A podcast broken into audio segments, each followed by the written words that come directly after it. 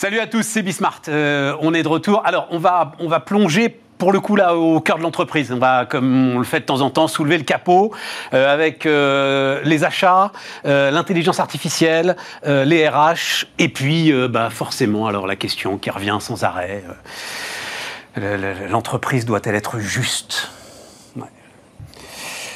C'est le truc maintenant. Et qu'est-ce que c'est qu'être juste? Je suis sûr, Et Romain Foy, je suis sûr que c'est une question que vous posez. Tiens, ben, je vous poserai la question d'ailleurs. L'intelligence artificielle peut-elle être juste? Est-ce qu'il y a des... Ah non, mais attendez, on, va... on finit le sommaire. Voilà, là, c'est fini le sommaire. Et puis on discute euh, justement, ben, on va commencer avec l'intelligence artificielle. C'est parti, c'est Bismart. Oui, parce que en fait, j'y pensais pas, euh, Romain, mais je me souviens qu'à un moment sur les histoires des voitures autonomes, il y avait eu ce, sujet, je ne sais pas comment appeler ça, oui, ce sujet. Comment programmer la voiture autonome? En gros, est-ce qu'il faut, si à un moment elle doit arbitrer entre écraser un enfant et écraser euh, trois petits vieux, est-ce qu'il ne vaut pas mieux qu'elle écrase trois petits vieux pour euh, préserver l'enfance, euh, voilà, le potentiel de croissance que représente un enfant? Vous regardez ça? Alors, regardez le Romain, il a un air blasé du gars qui voit une Oh non, c'est pas vrai. Et, là, dans sa tête, et après, il me fait Terminator, euh, le gars. Mais c'est, figurez-vous que c'est tout le contraire. Pour nous, ce sont des sujets qui sont fondamentaux et L'illustration de la voiture, c'est une illustration qui est très radicale parce que c'est on va choisir d'écraser une personne ou choisir d'écraser une autre, mais c'est quelque chose qui se retrouve dans tout ce qu'on fait avec l'IA, avec la donnée. Euh, aujourd'hui, nos clients, ils servent de l'IA pour euh, changer la façon dont ils vont faire du marketing, dont ils vont faire des ventes, dont ils vont faire des opérations, dont ils vont faire de la maintenance, dont ils vont faire toutes ces choses-là. Et donc, l'IA va influencer des décisions qui vont avoir un impact sur des gens, qui vont avoir un impact sur du business, oui, mais aussi sur des gens. Et quand on voit tous les loupés qu'il y a pu y avoir par le passé, comme euh, des analyseurs de CV d'Amazon qui discriminent contre les femmes, des algorithmes. Oh, boum, la petite target contre Amazon. Toujours, c'est pas contre Amazon, c'est un élément auquel il faut faire attention parce que quand on parle d'IA et quand on parle de données, il y a des conséquences sur des vrais gens. Et l'exemple de la voiture, c'est l'exemple extrême, parce qu'on voit des voitures qui peuvent écraser une personne ou écraser une autre, mais en réalité, toute application de l'IA, à partir du moment où elle a un sens, a des conséquences, et à partir du moment où elle a des conséquences, il y a des risques de dérive. Donc ce que vous dites, c'est quelque chose qui est fondamental dans notre approche, c'est comment est-ce qu'on fait pour s'assurer qu'on a un niveau de confiance et de contrôle. Et ma certitude là-dessus, c'est que la confiance, elle est dans l'humain, pas dans la technologie. Et c'est un des principes directeurs qu'on suit. Réponse brillante. Hein. Réponse brillante à un sujet, moi j'avais toujours trouvé que c'était un sujet à la noix. Pourquoi? Bah, Parce que la voiture autonome avec une bonne IA, elle écrase personne. En fait, mais non, mais, mais non, mais en fait, en fait, on programme une forme d'échec. Elle écrase personne parce que bah, elle ralentit dans les zones où il y a du monde, parce que euh, elle arrive à anticiper, parce que elle c'est quand même ça le sujet, quoi. C'est elle écrase personne. C'est le premier point. C'est comment est-ce qu'on fait pour que ça écrase personne. Le deuxième point, c'est quand effectivement, il y, a, voilà, il y a deux personnes qui tombent sur la route au même moment et il faut choisir entre les deux.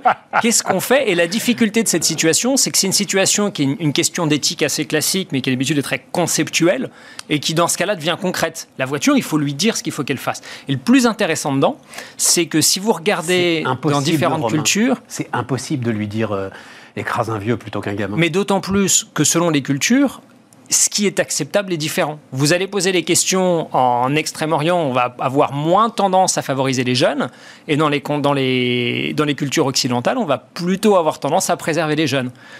Et donc, quelle est la bonne réponse? Déjà, indépendamment de tout élément technologique, il y a 4000 ans de débat éthique derrière nous qui ne savent pas apporter une réponse à cette question-là.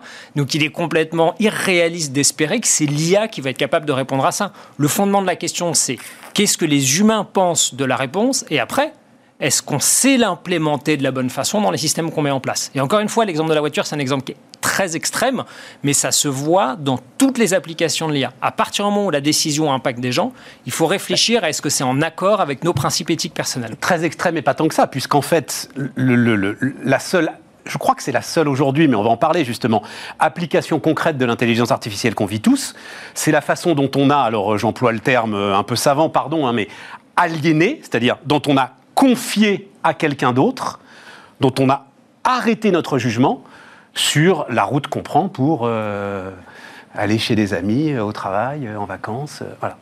On a décidé de confier ça à une machine On a décidé de confier ça à une machine, mais je pense plus que ça. On a décidé de confier ça à des ingénieurs et des développeurs et des équipes entières qui ont décidé de mettre en place cette machine. Ma conviction, c'est qu'on ne fait pas confiance à une machine. On fait confiance dans les gens qui la fabriquent ou les gens qui l'utilisent. Vous avez raison. Et alors ça aussi, tiens, dans la puissance, parce que c'est Google, c'est Maps évidemment dont on parle.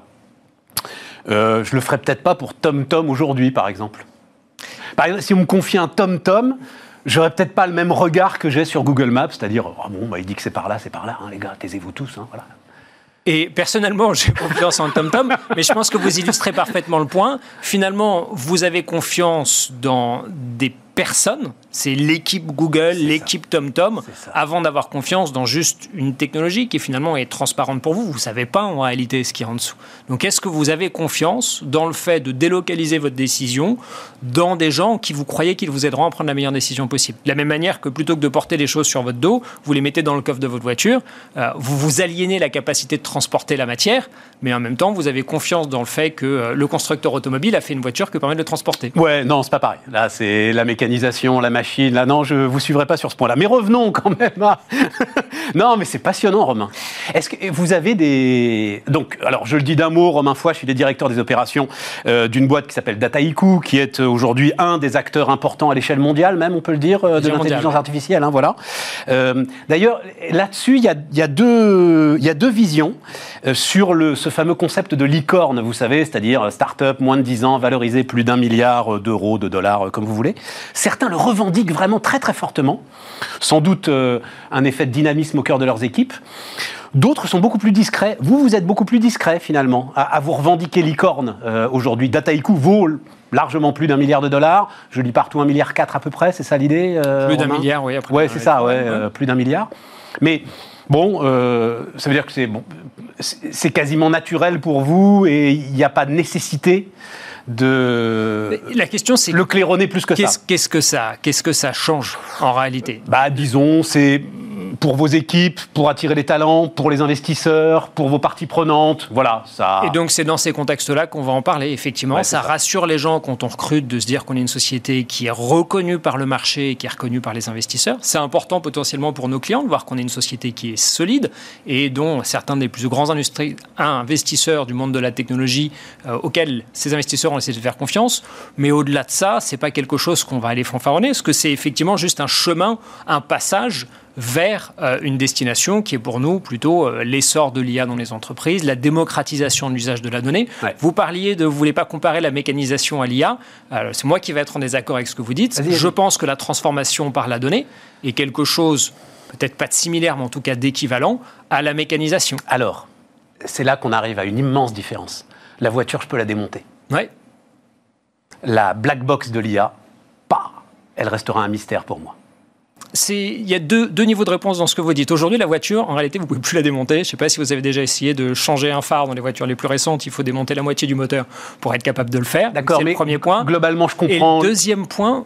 Ok, l'injection électronique, euh, ça peut être. Mais globalement, je comprends la mécanique générale qui fait que la voiture avance. Ouais. Et pour l'IA, c'est beaucoup plus compliqué. Et ça nous ramène sur le point précédent, qui est comment est-ce qu'on fait pour se créer une confiance autour de l'IA Et se créer une confiance, c'est avoir un certain niveau de compréhension des outils utilisés, avoir surtout de la compréhension des données qui sont utilisées, parce qu'il ne faut pas se leurrer. La première cause d'erreur dans le comportement des IA, c'est d'avoir ramené des biais des erreurs, des données par le passé. Euh, l'exemple des CV que j'évoquais tout à l'heure, c'est juste qu'il y a eu des biais par le passé, qu'il y a eu de la discrimination, et que l'IA, tout bêtement, elle avait juste répété les erreurs qui avaient été vues dans le passé. Et le dernier point, c'est encore une fois la confiance dans les gens et dans la façon dont ils utilisent.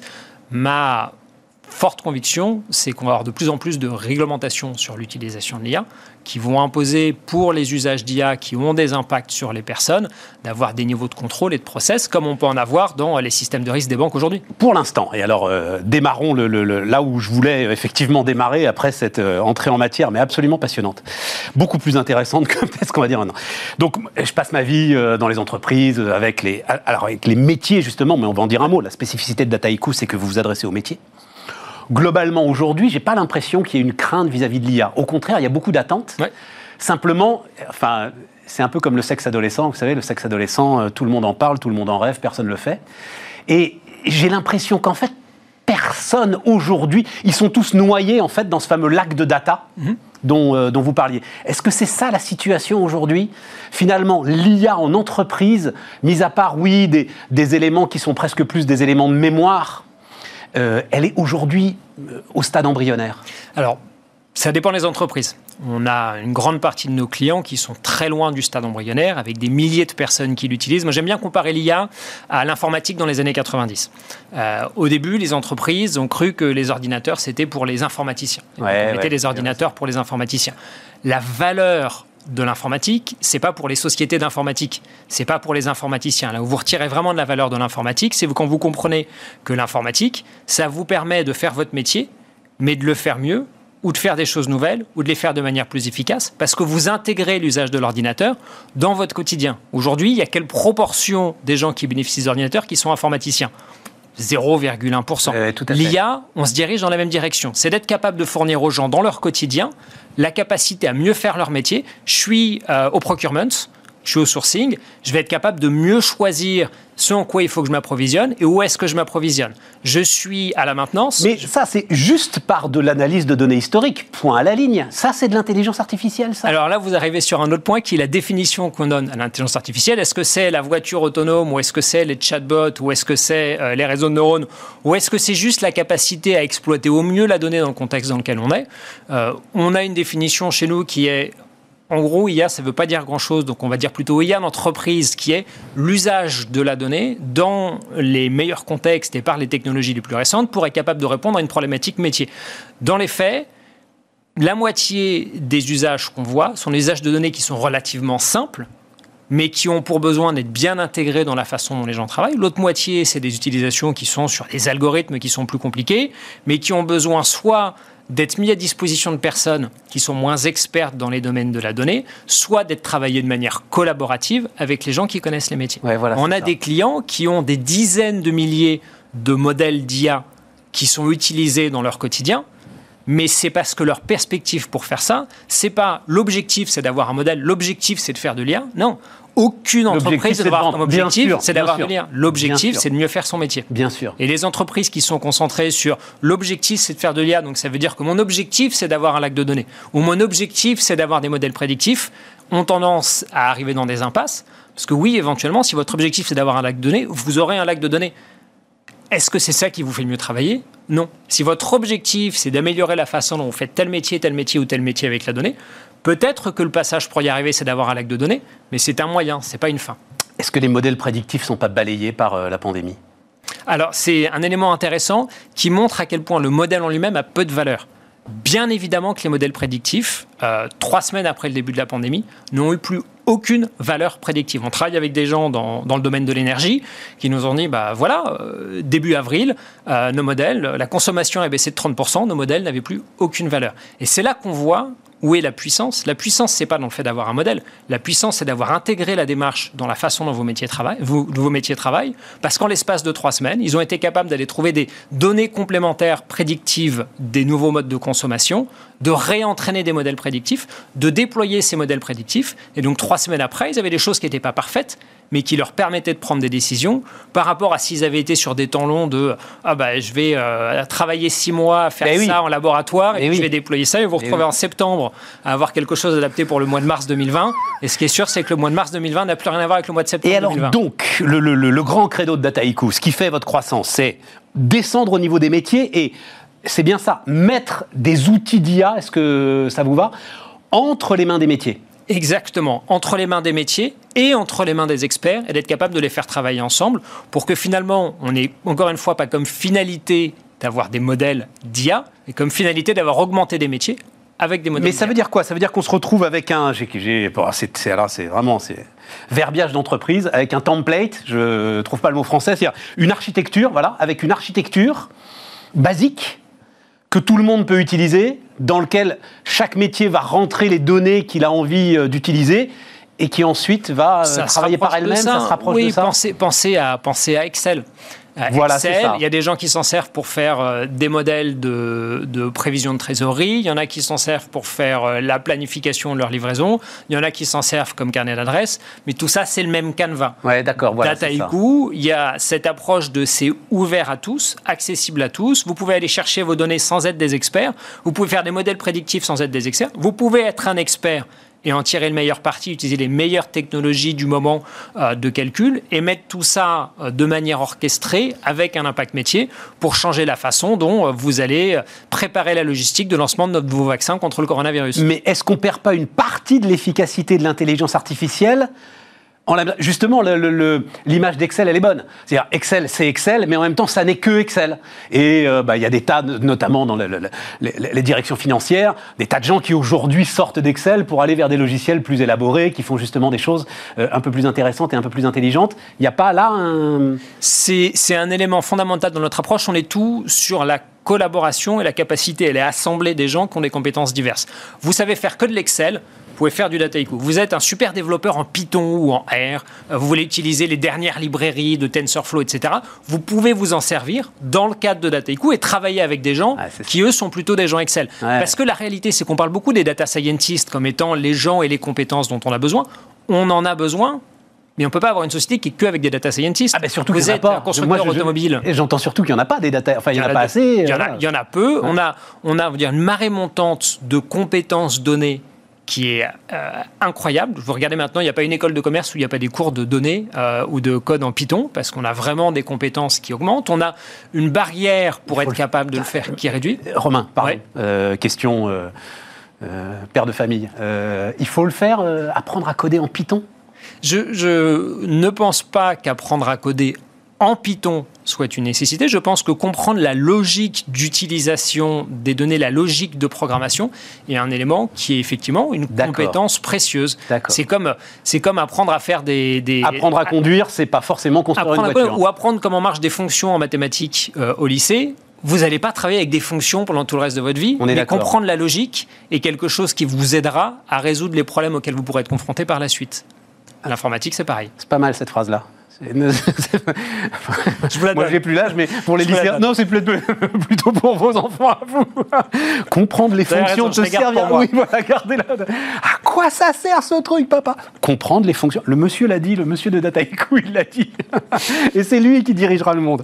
Bon, euh, euh, ce que je disais, c'est-à-dire beaucoup d'attentes de la part des entreprises. Vous le ressentez euh, aujourd'hui? Et est-ce que le Covid a un petit peu changé la donne, justement? Est-ce que l'épidémie a un petit peu changé beaucoup, la donne? beaucoup de questionnements aussi. Il y a beaucoup de sociétés qui, euh, mais qui sont peut-être un peu concentrées sur le côté euh, l'IA comme finalité et qui se retrouvent dans une situation d'impasse, qui aujourd'hui voient leurs petits camarades réussir à faire cette transformation et qui se demandent comment être capable de le faire aujourd'hui. Covid a vraiment une, entraîné une polarisation entre les sociétés qui avaient déjà su faire cette intégration de la donnée et qui sont arrivés, on a des clients qui ont multiplié même dans des industries sinistrées, qui ont multiplié par 2, 3, 5 ou 10 leur usage. Aujourd'hui, on a des clients qui ont des dizaines de milliers de personnes qui servent de la télécou. Euh, de l'autre côté, euh, on a des entreprises qui n'avaient pas su faire ce virage et chez qui, du coup, l'IA était quelque chose qui était un peu de côté. Et en cas de Covid, où on se pose des questions sur les budgets, bah, d'un seul coup, c'est quelque chose qui devient de plus en plus petit et on perd de plus en plus de distance par rapport à ceux qui avaient su le faire. Et il faut que ce soit installer Dataiku dans une boîte, il faut que ce soit une décision centrale, euh, ou est-ce que euh, une BU euh, dans son coin peut se dire tiens, je vais essayer, je vais voir ce que ça donne.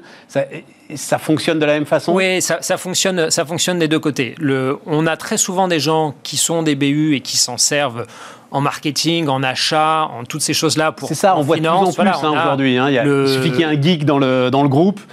Et le gars commence à se dire. Et même dans des, dans des domaines qu'on n'attend pas. L'association le, européenne des trésoriers corporate a décerné son prix cette année à une entreprise qui servait de Dataiku pour sa prévision de cash flow faite avec Dataiku. Donc des domaines en finance, on se serait peut-être dit plus du ah, Excel. Donc ah, on voit. Ah, je vous assure, ah oui. Voilà. on voit beaucoup de, de BU ou d'équipes qui s'équipent. Ce qu'on voit aussi, c'est que pour que la transformation se fasse à l'échelle de l'entreprise, il faut qu'il y ait une volonté par au-dessus. Et aujourd'hui, on travaille avec pas mal de grands groupes français et mondiaux qui justement sont dans cette démarche de, mais en fait, c'est pas juste une question de techno, c'est pas juste une question d'adoption par des BU, c'est une question de comment est-ce qu'on aligne la façon dont on veut travailler nos personnes, nos process euh, et nos technologies. Et pour ça, on a besoin d'avoir une solution englobante et d'avoir l'accompagnement qui va avec. Et Dataiku, ça évolue vers ça aussi. C'est bien sûr, on a la partie logicielle qui permet, quel que soit votre niveau de compétence, de monter à bord, d'en tirer parti et de monter en compétences, mais aussi on a développé l'expérience avec ces, quelques entreprises dans le monde qui ont su faire cette transformation, de qu'est-ce qui est important pour être capable de passer à l'échelle dans l'utilisation de l'IA dans l'entreprise et de partager ces bonnes pratiques et ces services avec nos clients. Et sinon, Terminator, alors euh Fort heureusement, on est encore loin de ça. Hein et, c'est une question qu'on entend souvent et qui est une question qui n'est pas, qui est pas dénuée de sens d'ailleurs.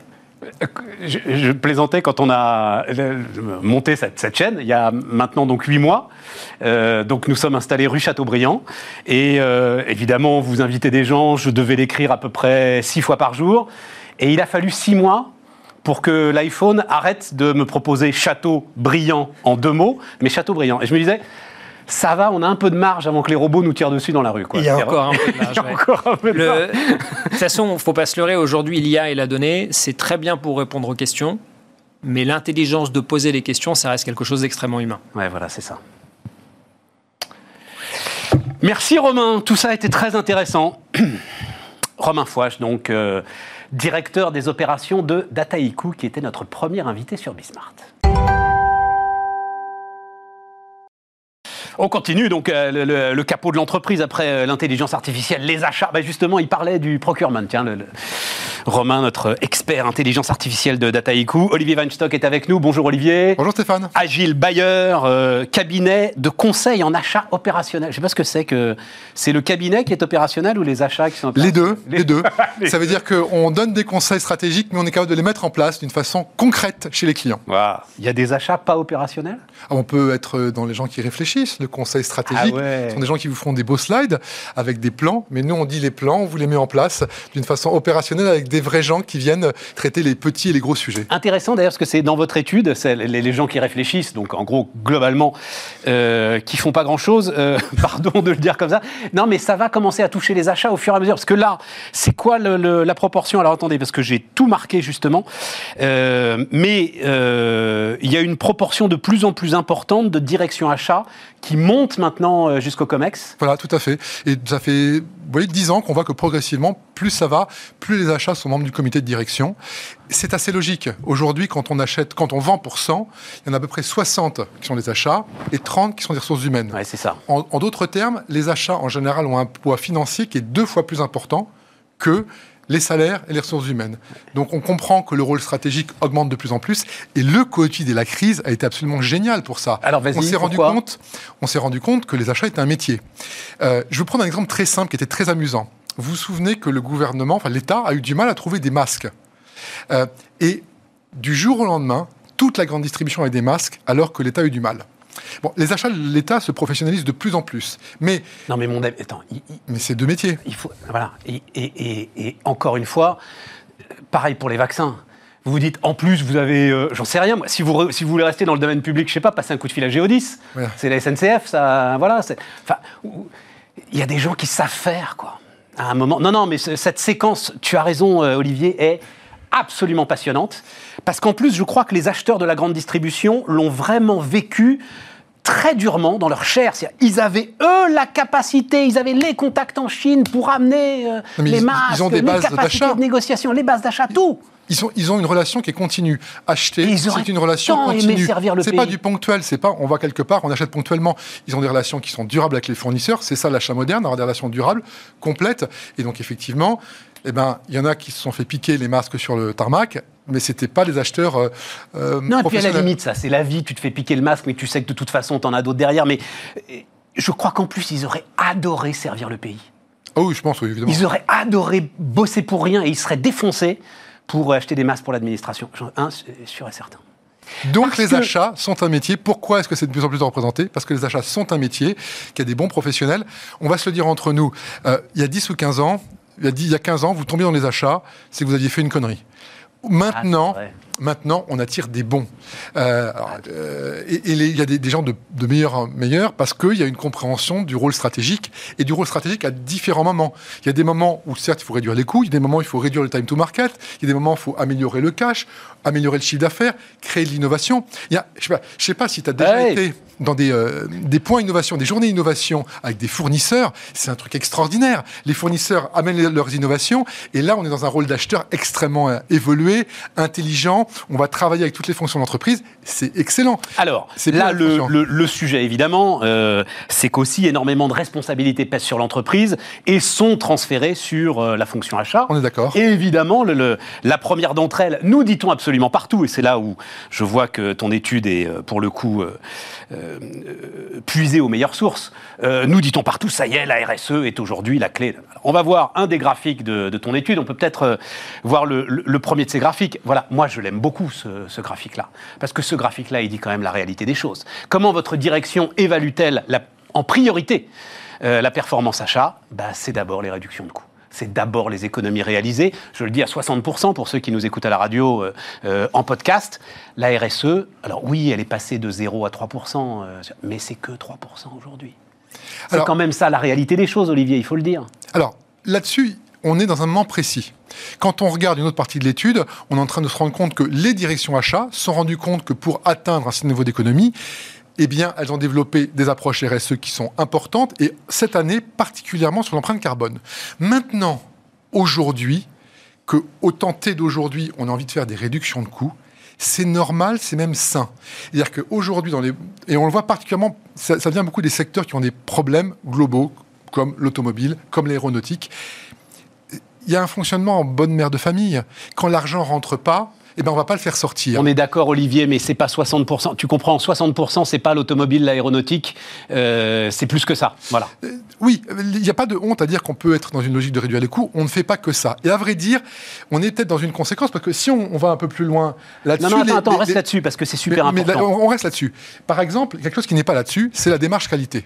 La démarche qualité, elle est complètement intégrée. On ne peut plus faire le procès aujourd'hui aux directions achats qu'elles ne s'intéressent pas à la qualité. C'est plus vrai. C'est intégré. Il y a des systèmes intégrés de. Et maintenant, la RSE, c'est presque le sujet d'hier. Le sujet qui revient beaucoup quand on regarde, c'est euh, l'empreinte carbone parce que c'était pas un sujet qui était tellement traité. Mais ça fait quand même des années que la RSE est rentrée dans les mœurs. Oui. Et tout ce qui est fait aujourd'hui contribue. Prenons un exemple. Une des conclusions, c'est dire qu'on le relocalise. Relocaliser, c'est faire plus proche. Et donc, on a beaucoup de composantes qui amènent à cette logique RSE. Et c'est pas l'objectif direct. parce que relocalisation, là encore, je prends tes chiffres. C'est pour ça, cette étude est formidable. C'est 30% des directions achats qui parlent de relocalisation. Oui. Et pourquoi? Pour robustesse de la supply chain. Tout à fait. Parce que la grande affaire du Covid, c'est justement, on s'est rendu compte des moments où euh, il y avait des maillons faibles sur la supply. Mais je pense que si on prenait le même graphique et qu'on posait la question à des vendeurs, et qu'on dirait, tiens, le rôle des vendeurs aujourd'hui, c'est particulièrement d'augmenter euh, les prix et d'augmenter le chiffre d'affaires, ça choquerait personne. En tout cas, de les défendre. De les défendre, mais ça choquerait personne. Donc pourquoi mettre une pression sur les acheteurs, particulièrement que sur les vendeurs? Je ne mets pas de pression sur personne. Moi, j'aime qu'on dise ce qui se passe. D'accord. Voilà. Et donc, Cette ce édition, elle est là pour raconter ce qui se passe, et ce qui se passe, c'est ça. Et donc, une des quatre conclusions de l'étude, c'est qu'effectivement, spécialement cette année, pour la première fois depuis 2006, il y a une augmentation de la pression sur les économies. Oui, et on a passé depuis, on se voit euh, tous les mois de janvier depuis six ans. Eh bien, les années précédentes, on a dit l'inverse. Pour la première fois, on dit oui, cette année, il y a, un sursaut sur les économies qui est plus important.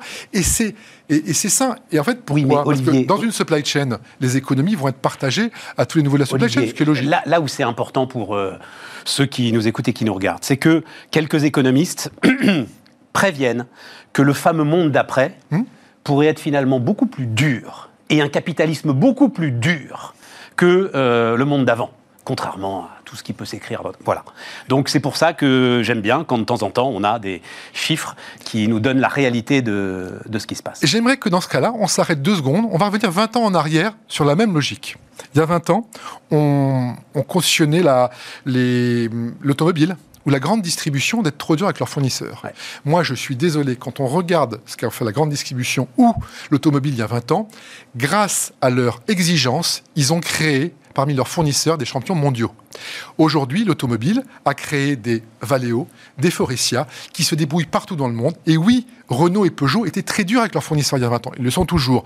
Mais ils ont fait des bons. C'est la même chose pour la grande distribution. La grande distribution est dure.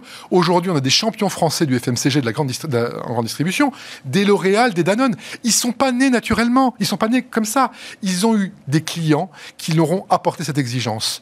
Dire qu'être exigeant, y compris en termes de coût avec ses fournisseurs, est, mauvais, non, c'est bon. C'est intéressant. C'est des gens qui font de la grande distribution, qui font du volume. Non, non, mais Olivier, j'entends. Euh, on peut pas se dire que c'était une connerie. Il y a, il y a 20 ans, euh, tu peux aussi euh, reprendre la période 2009-2010 où l'industrie automobile a détruit, complètement détruit une chaîne de sous-traitance qui lui a coûté des millions, des dizaines de millions et des centaines de millions à, constituer derrière. Mais attends, parce qu'on va, on va voir un autre graphique euh, maintenant, qui quand même est, très intéressant. Voilà, celui-là est aussi très intéressant, c'est-à-dire la gestion des risques.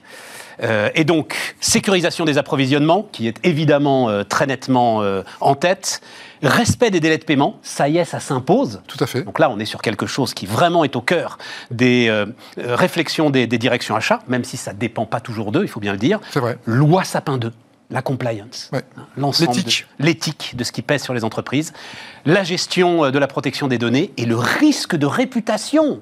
Très intéressant ça. Ça a doublé.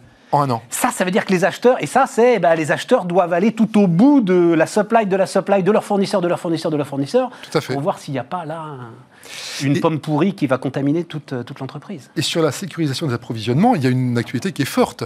Par exemple, il y a un mois, euh, Volkswagen a dit ben, Moi, je vais réduire mes, mes productions parce que j'ai des problèmes d'approvisionnement en composants électroniques. La semaine dernière, euh, Daimler a dit la même chose. Et là, tous les constructeurs sont en train de dire ouais, on va être obligé de réduire notre, notre production parce qu'on a des manques de composants électroniques.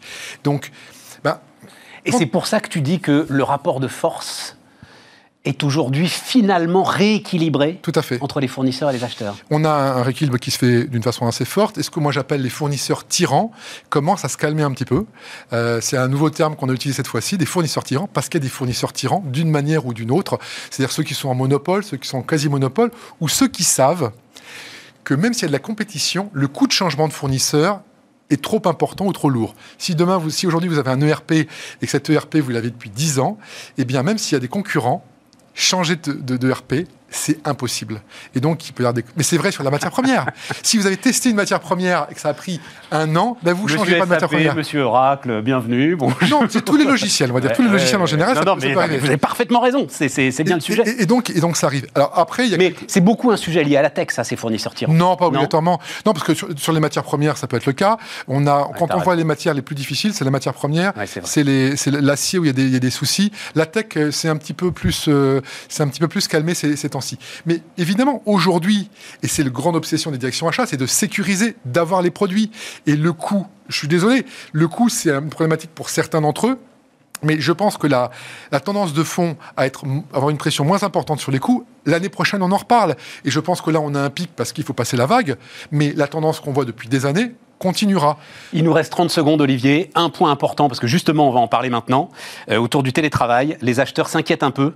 Déficit d'innovation du fait du télétravail. Réponse en 20 secondes. Bah, c'est simple. La question qu'on s'est posée, c'est est-ce que le fait de ne plus être en contact direct, euh, d'être distancié, avait un impact sur le business? On se rend compte pour un, un, service achat sur quatre. On voit ça donc dans l'étude Agile Bayer CNA. On voit que très clairement, ils ont du mal à amener des nouveaux fournisseurs parce qu'on travaille main dans la main, on travaille en proximité quand on va voir des nouveaux fournisseurs, des nouveaux produits.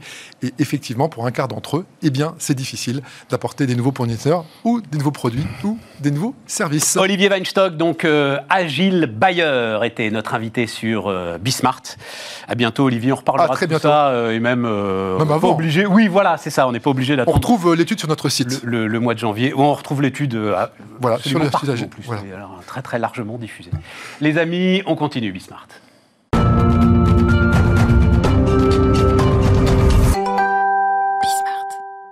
On repart, les amis. Euh, alors, euh, on, parlera assez largement télétravail avec Jacques Lamblin dans.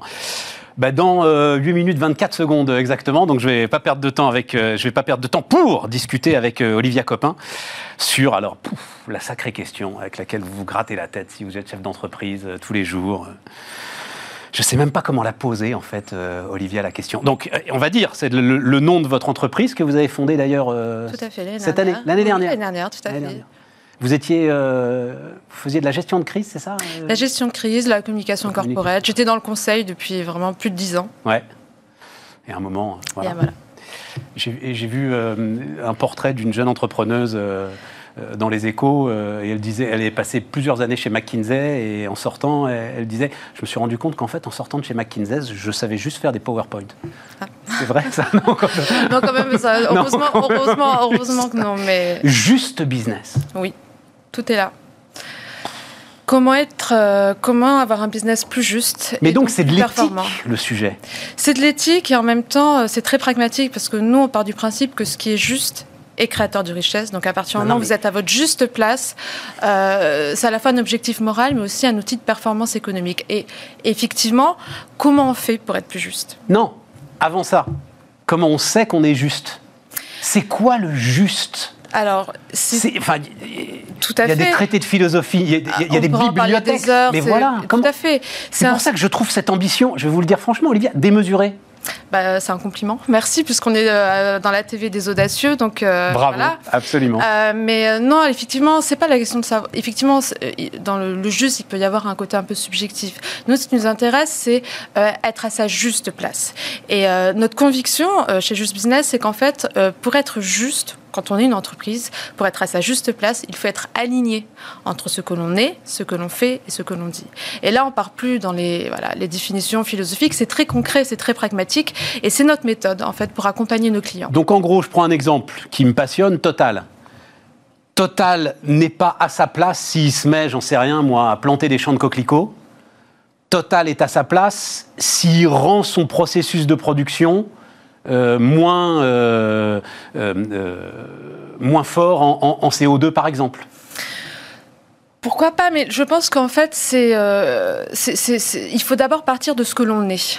Alors, dans ce que l'on est, vous avez la structure, vous avez euh, comment fonctionne l'entreprise, vous avez le management et vous avez les valeurs. Si dans vos valeurs, effectivement, vous avez cet objectif-là, effectivement, il faut avoir un positionnement, il faut faire ce que l'on est et, avoir une communication qui va être alignée avec les deux premiers socles. Et c'est tout là l'enjeu. C'est pour ça que notre, notre accompagnement, il est sur mesure. Et je ne vais pas dire à une entreprise, on n'est pas là pour dire qui est juste, qui l'est pas. C'est celles qui ont l'intention de devenir plus juste, qui ont envie de transformer leur business en un business plus juste et plus performant.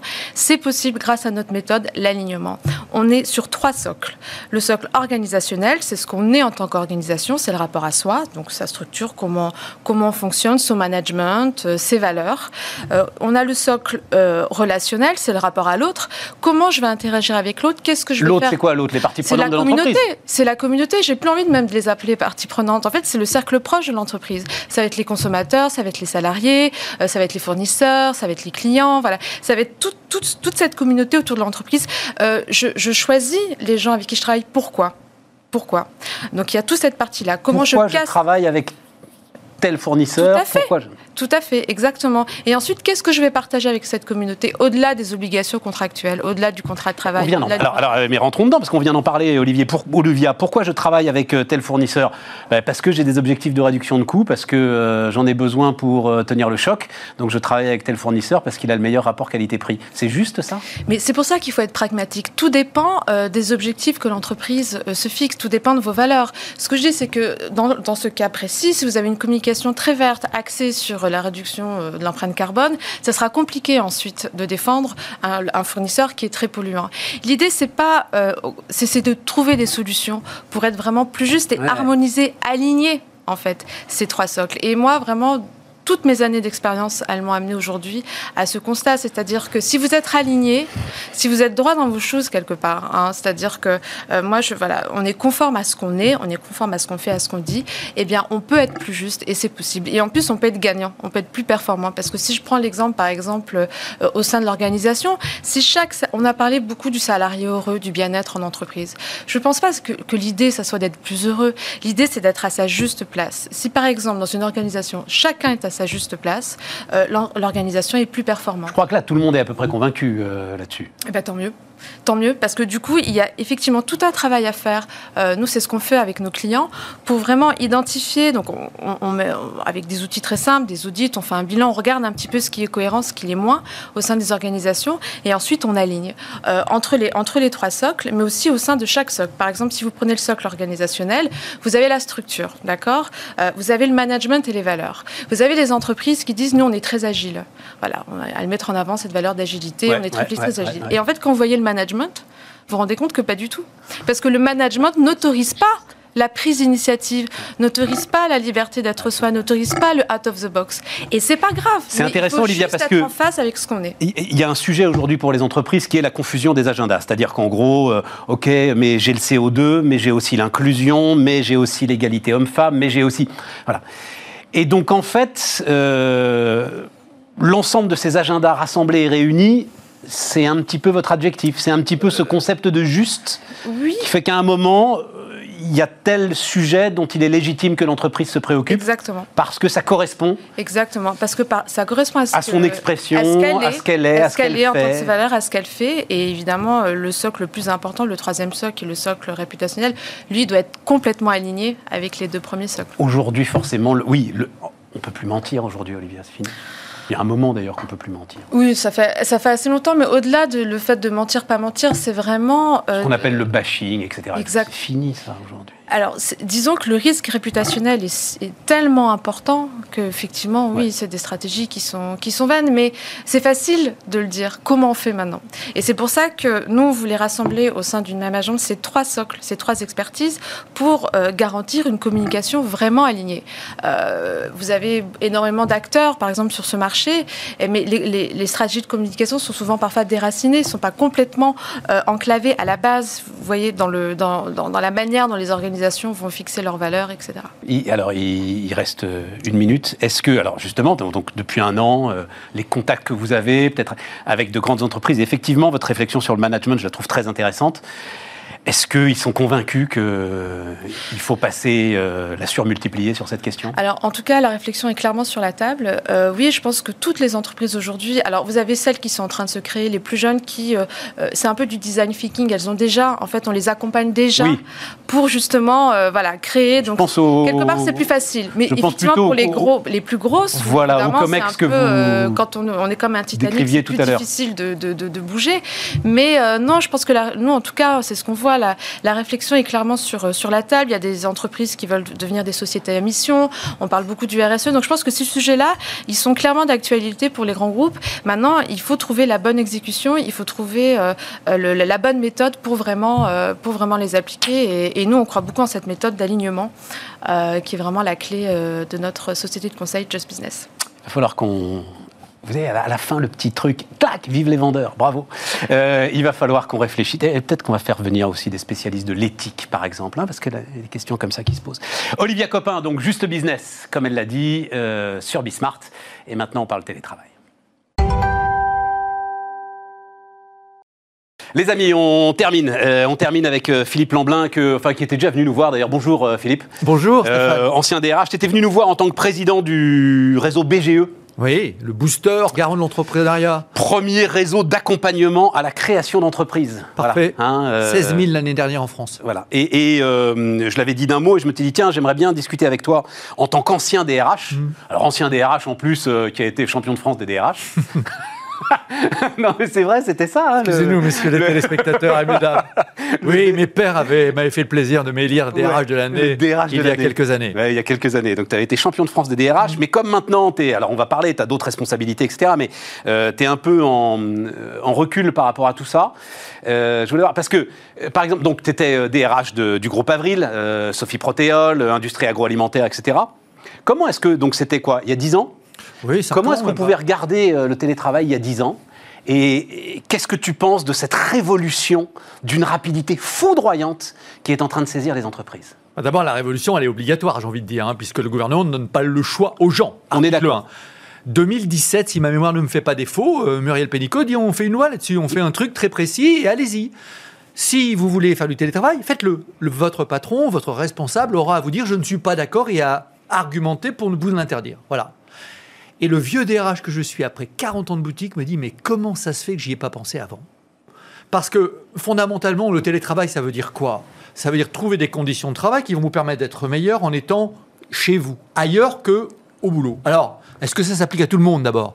Ben Non, quand on est à la chaîne, malheureusement, c'est un peu compliqué quand on monte une voiture d'aller travailler chez soi. On est mais, mais tout de suite, qui tape dans la tête des gens, les Parisiens qui nous écoutent, euh, je, je travaille, euh, j'habite en banlieue, euh, je fais une heure et demie à deux heures de RER le matin. Un jour sur quatre, Monsieur Lamblin, je suis désolé, euh, il y a un suicide sur la voie, ils sont en retard, ils sont en grève. Arrivé épuisé. Mais bien sûr. Trois heures de transport par jour. Et là, ça a été la révolution. Alors, avec des conditions, on ne fait pas ça n'importe comment. On ne jette pas les gens chez eux dans leur cuisine en disant débrouillez-vous, faites le boulot. On leur donne des conditions. On met en place des ordinateurs compatibles, on fait attention comment ils sont assis, et puis on fait attention à leur vie personnelle. Si c'est pour avoir cinq enfants autour de soi qui braillent toute la journée, ça va être compliqué. Mais ceci étant, j'ai vu des gens complètement retournés, et évidemment beaucoup plus productifs. Euh, pas arriver épuisé, euh, pas passer le temps à caqueter avec les uns les autres. Euh, alors, Ça, c'est bien, ça, de caqueter avec les uns les autres. Tout le monde dit que c'est ce qui manque, justement. oui, tu as raison. Euh, il faut pas que ça soit 5 jours sur 5. Dans la société de la connaissance, discuter, c'est produire. Tout à fait. Je t'offre cette euh, C'est gentil, je vais, la médi- je vais la méditer. Euh, D'Éric Albert, voilà. et je, je pense que effectivement il faut de tout, mais le fait d'offrir euh, ce cadre de vie professionnelle à des gens dans un cadre extrêmement défini, signé avec des partenaires sociaux, attention, on ne fait pas n'importe quoi. C'est ça. Parce que la petite dame qui habite euh, euh, rue de Monceau, alors qu'elle travaille rue de Monceau, elle me dit mais moi j'en veux pas. C'est ça. Moi, je veux voir mes copines tous les jours.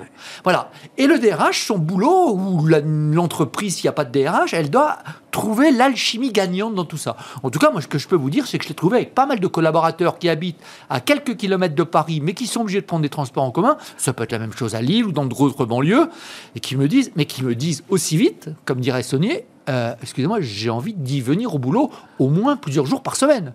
Parce que j'ai besoin Mais de cette relation avec mes Ce que tu dis, et c'est le premier truc important, c'est c'est un sujet d'entreprise et donc le DRH, mais je pense que dans les grandes boîtes c'est fait, dans les petites petits, doit considérer que là où il va mettre son salarié, même chez lui, c'est une extension de l'entreprise où il doit avoir les mêmes conditions de confort. Oui, c'est ça, hein, pas les mêmes, Philippe mais des conditions qui vont lui permettre de s'épanouir. Non, mais en tout cas, bien oui, assis avec, euh, avec un matériel qui fonctionne. Un matériel Voilà. qui fonctionne, des connexions. Ouais, c'est Et ça, puis voilà, se ça. poser des questions. Et si la dame, elle se brûle avec son fer à repasser à 3 heures de l'après-midi, qu'est-ce qui se passe? Qui est-ce qui est responsable? Ouais. Donc, toutes ces questions-là, il faut se les poser avant. Il faut faire en sorte de mobiliser les gens, qu'ils aient envie d'eux et qu'ils aient envie de vous dire c'est super. Derrière, ça implique quelque chose de très important. Ça implique la confiance. Oui, bien sûr, c'est préalable la confiance. On ne montrera pas ça dans une entreprise avec lesquelles, excusez-moi, on se fout sur la tête avec les partenaires sociaux. Ils vont d'abord. Non, je- ouais, demander- alors, je- je- Euh, alors, les partenaires sociaux, oui. c'est une chose, mais, mais au-delà de ça, le, le manager avec ses équipes, C'est plus, que, plus que la confiance, Stéphane. C'est être capable de manager comme on doit manager au XXIe siècle. On n'est pas là pour faire du présentéisme. On est là pour répondre à quelque chose. Je vous propose de faire cela pour votre journée. Je suis sûr qu'il y a beaucoup de patrons qui ne l'ont pas posé comme question à leur assistante qu'ils avaient à côté de. Mais comment je vais faire si j'ai besoin d'elle? C'est pas comme ça qu'on pose les questions. C'est de quoi vous avez besoin avec ce collaborateur, en quoi il va s'épanouir, et vous allez voir que très rapidement, ils vont en faire beaucoup plus que vous demandez. C'est ça le manager du 21e siècle. Et faire ça avec une équipe. Des sommes d'individus, certains habitant près du lieu de travail, d'autres un peu plus loin, et comment il va préserver l'équipe. Et le manager, le DRH, ils doivent écouter ces bruits sourds pour que on soit plus mais productif. il peut plus écouter justement euh, ton petit geste là avec les. Il peut plus écouter justement. Avant, il pouvait justement euh, jeter un coup d'œil dans l'open space, etc. On sentait des choses, il y avait des postures, on, on pouvait lire du body language, comme on dit. Ça, c'est fini tout ça maintenant. Eh ben, à lui d'imaginer cela. Il existe euh, euh, par la télévision, par l'écran, des, des contacts qui peuvent être pris. Et puis, ce que j'appelle les bruits sourds. Le bruit sourd, c'est la fille qui en a marre d'être chez elle parce que c'est trop long, parce qu'elle voit pas ses copines. Et ça, il faut être capable de l'écouter. Ouais, Alors, effectivement, c'est peut-être pas simple, mais je suis désolé.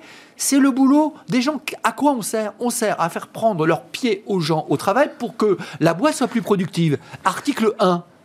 Et pour cela, il y a des prérequis. Alors, quand certaines personnes se glosent d'avoir 50% de turnover, eh ben, laissons-les faire. Mais c'est pas là qu'on va aller travailler et qu'on donne envie, donner envie d'aller travailler quelque part. Eh ben, la fille qui est heureuse, ou le mec d'ailleurs, hein, des fonctions commerciales, des fonctions administratives en télétravail, ça va être la meilleure ambassadrice de la boîte. C'est pas moi, le vieux là. Qu'est-ce qu'il nous raconte Il vend sa sauce. Non, non, mais alors d'ailleurs, l'APEC a sorti une des premières études, euh, donc Association pour l'emploi des cadres, hein, euh, une des premières études euh, autour de la façon dont aujourd'hui ça apparaît dans les offres de recrutement. Et assez clairement, c'est un indice d'attractivité. C'est-à-dire qu'assez clairement, les boîtes qui veulent recruter aujourd'hui, évidemment sur les fonctions tertiaires, les fonctions support, les fonctions transverses, enfin, tout ça, ont intérêt à proposer des solutions de télétravail efficaces si elles veulent euh, oui, recruter et donc les meilleurs euh, la personne qui va aller travailler là, elle va regarder quelles sont les vraies conditions. Et c'est pas je veux un ordinateur euh, du 21e siècle, je veux un ordinateur normal qui fonctionne et qui me permet d'être en contact avec l'entreprise. On n'est pas déconnecté. Donc, De même que la bureautique va accélérer les choses, le digital va accélérer les choses. Parce que plus on aura un digital performant, mieux ce sera. Et pas de la machine. Donc Philippe, tirons le fil. Euh, pour toi, c'est bien une lame de fond, une révolution s'est installée, ça va durer? Bien On sûr, est d'accord? Bien sûr. Donc c'est la fin de l'open space? Non, parce que l'open space, il pourra peut-être servir, mais moins En souvent. plus petit, ce sera une salle de réunion, quoi. Voilà, une, fois par semaine où et on se ça voit. pose la question de l'immobilier d'entreprise. Ah mais mon ami, Et- alors ça pose, et- ça donne et le ces gens qui vertige. construisent des immeubles encore aujourd'hui, je me dis, mais mon Dieu, est-ce qu'ils réfléchissent deux minutes? Mais oui, ils réfléchissent. Mais oui, ils réfléchissent. Ils réfléchissent, mais je pense que tout le monde est un petit peu perdu. Oui, parce qu'il y a une accélération des choses, parce qu'aujourd'hui, on passe plus de temps euh, euh, euh, dans, à sa maison pour travailler quand on a une fonction administrative ou commerciale, et que on partage des bureaux beaucoup plus qu'on ne les partageait pas avant. Stéphane, tu viens le lundi, moi je suis là le mardi, et puis le mercredi, par contre, on a un truc On essaye ensemble. d'être ensemble. Mais, ouais. mais, mais on utilise moins de surface. Qu'est-ce que ça pose comme question sur l'immobilier d'entreprise? Considérable. Voilà. On va en parler d'ailleurs. hein, Et par euh, rapport à la rentabilité de la boîte. Mais attends, mais qu'est-ce que ça pose? Qu'est-ce- Alors, sur la rentabilité de la boîte, sur les mètres carrés, on rappelle cette décision spectaculaire de PSA de supprimer quasiment 30% de leurs sièges sociaux euh, en Ile-de-France, mais aussi sur l'immobilier résidentiel. Enfin, euh, le vertige.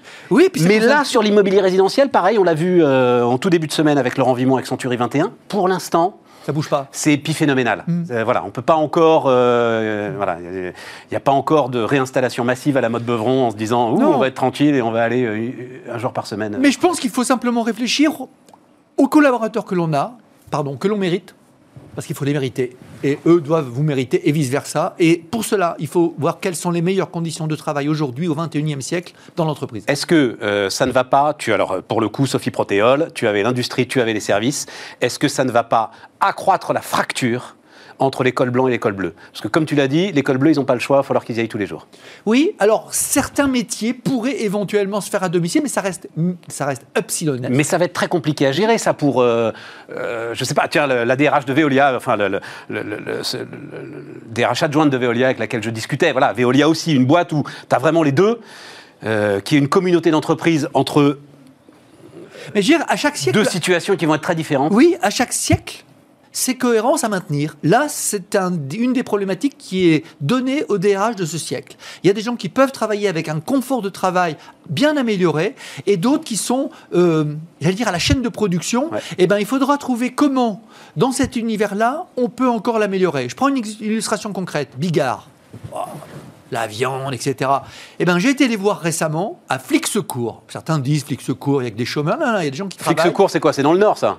Oui, c'est en Picardie, c'est à côté d'Amiens. Bravo, monsieur Stéphane. Euh, Et, et- et- et ben, ils ont monté des choses qui permettent d'avoir un vrai bonheur au travail, c'est un grand mot, mais une amélioration de tout ça. Comment ils ont fait? Ils ont réfléchi. Ils ont essayé de trouver d'autres types de collaborateurs, ils les mettent ensemble, et puis ils ont un univers à l'intérieur qui fait qu'il y a des salles de repos, etc., aménagées avec temps. Il faut prendre en compte tout ça. En tout cas, ce monde qu'on me faut décrit. prendre la mesure. Non, mais il faut prendre la mesure de ce que c'est en plus hein, que de travailler dans ces environnements-là, parce que vous travaillez, voilà, vous travaillez dans le froid. hein. Bien sûr, bien sûr. La chaîne du froid à respecter. Enfin, c'est sans doute un des boulots les plus durs du monde que de bosser euh, Oui, mais chez quand- Bigard ou que de bosser sur des chaînes agroalimentaires Mais comme ça. hein. quand on le présente bien et quand on ne vole pas la promesse que l'on fait, on peut faire de ces boulots des boulots intéressants avec beaucoup de personnes qui ont envie d'y aller. Ça, c'est un autre sujet. Le challenge de l'attractivité de l'agroalimentaire, sur lequel il va falloir sacrément bosser. Parce Ah, qu'il y mais a oui, plein de sacrément postes- bosser. Plein de postes à prendre. Comment se fait-il Non, mais parce que le- qu'en en face, tu as la guerre des prix et tu as aussi, tu dis, des boulots intéressants, faut voir, mais surtout avec des salaires qui euh, ont beaucoup, beaucoup de mal à monter. Parce que derrière, les marges, elles sont ultra tendues. Oui, alors, euh, excuse-moi. euh, Vas-y, vas-y, hier- vas-y, vas-y, Hier, vas-y. euh, euh, un, un monsieur qui s'appelle Origine. Origine, c'est une petite boîte de 40 personnes qui fait des vélos à Somain, à côté de Valenciennes. On dit, mais ils sont malades. avec Decathlon à Mais je sais, ils sont venus ici, Origine Cycle, absolument. Alors aujourd'hui, ils, ont pris un- ils, ont, ils nous ont montré un business plan, ils veulent être à 100 millions. Et je pense que ça veut dire qu'on peut rendre. Mais comment vous faites? Oui, On prend des gens du territoire, on les paye sur 12 mois, on donne de l'intéressement. Philippe, Oui, Origine Cycle, oui. C'est des vélos, mais euh, enfin, euh, pour le coup, il faut être cadre supérieur ou Non. fondu de vélo pour se les payer. Si, non. si, mais ils sont venus ici. Si, Oui, si, si. oui, oui. C'est pas Bigard. Non, ah non, mais. Tu vois, c'est pas le steak haché qu'on va acheter chez Carrefour. Je suis d'accord, mais le salarié qui est là-bas, c'est la personne qui n'était sans travail depuis des années dans le secteur de Somain. On lui demande qu'une seule chose à ce monsieur. Est-ce que vous aimez le vélo? Oui, j'aime bien le vélo. OK. Et à partir de là, on va s'occuper du reste. Et il va falloir qu'il monte le vélo en une heure et demie. Et les clients? Vélo à 3000 balles, on dira c'est des cadres supérieurs. C'est ça que tu veux dire. Ben non, ils me disent nous, on a des ouvriers qui se saignent pour avoir un beau vélo à 3000 balles. Ouais, ouais, voilà, c'est ça. Faut être fondu de vélo. Voilà, quoi. voilà. Non, non, mais Et- ce que je veux dire, c'est mais- pas la même catégorie que Bigard, tu vois. Non. Ils- eux, ils ont pas des marges ultra tendues. Voilà. Oui, mais ils ont, ils ont développé. Ils sont dans le haut de gamme. Oui. Non, mais c'est vrai, mais je te dis, ils sont venus. C'est passionnant, c'est formidable, c'est fantastique. Et- en et- plus, il y a une grosse partie de Made in France et ils y tiennent. Euh, Plus et- qu'une grosse partie, il reste plus que le, cadre à mouler ailleurs qu'à Taïwan. Euh, ouais, enfin, bon, bref, on va pas parler de ça, mais euh, bah, tous les groupes, enfin, ce qui Oui, s'appelle oui. les groupes de propulsion, Shimano, c'est évidemment. Bah voilà, oui, c'est bah Shimano, oui, c'est recordman du monde. Exactement. Tu veux qu'on fasse exactement, exactement. Mais ils font des roues en carbone. Donc ça veut dire que dans des métiers compliqués ou, ou- ou moins attractifs par principe, je prends l'exemple de Bigard, ils arrivent à remplir et à avoir des gens. Dans des petits métiers comme ça, mais vous êtes fou, faire des vélos à Sommin.